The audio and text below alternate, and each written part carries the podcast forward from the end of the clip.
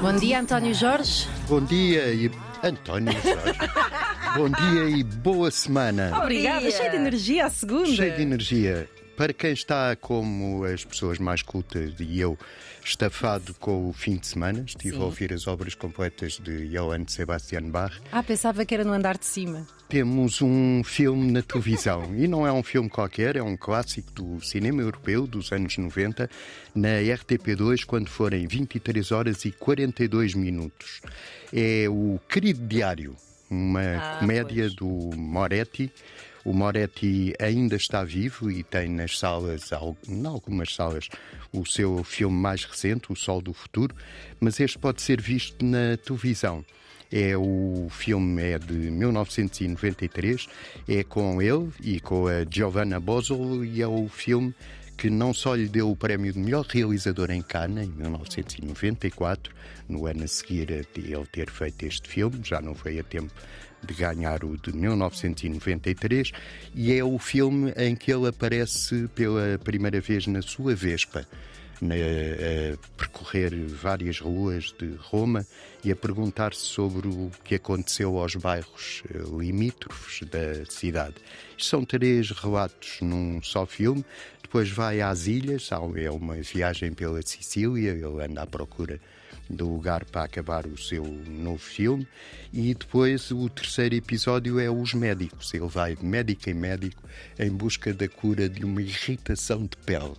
É Ok. uma coisa que irrita muito. é, é o Querido Diário, um filme fantástico de Moretti, na RTP2, às 23h42. Nani Moretti. Nani Moretti. Quem quiser sair de casa, eu aconselho. Desaconselhas? Vão, Ah, Ah, sim. até porque está a chover, mas Pois. enfim. E eu estou farto de chuva. Isto, Já? Este ano. Já, claro. claro, Terceiro dia. Já não fim do primeiro, já as pessoas já estão a dizer isso. Só neste país. Eh, há um concerto à borla, o termo técnico é entrada livre, na Gulbenkian, com os solistas da orquestra Gulbenkian, que vão tocar música para sopros do Mozart e Para sopros Beethoven. cardíacos. Pode ser música São. para sopros cardíacos. sopro. dois oboés, dois clarinetes, dois fagotes e duas trompas.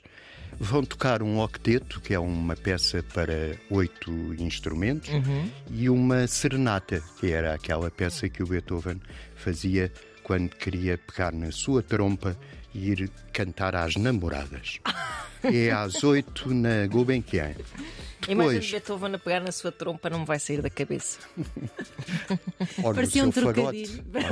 Parecia um trocadilho a dizer que é uma trompa de falópio. Ah, muito Ah, giro. Fagótio. Ahm, há outra, outra sugestão. É na plataforma Filmin.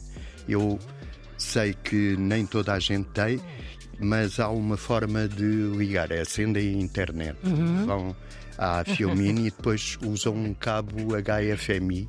ok. para HFMI. HF. Não é HFMI. O HFMI. para ligar ao, HFMI. televis- ao televisor. ok, sim, senhor. São dez, a partir de hoje 10 obras de Maurice Pialat, que é um realizador, um grande realizador.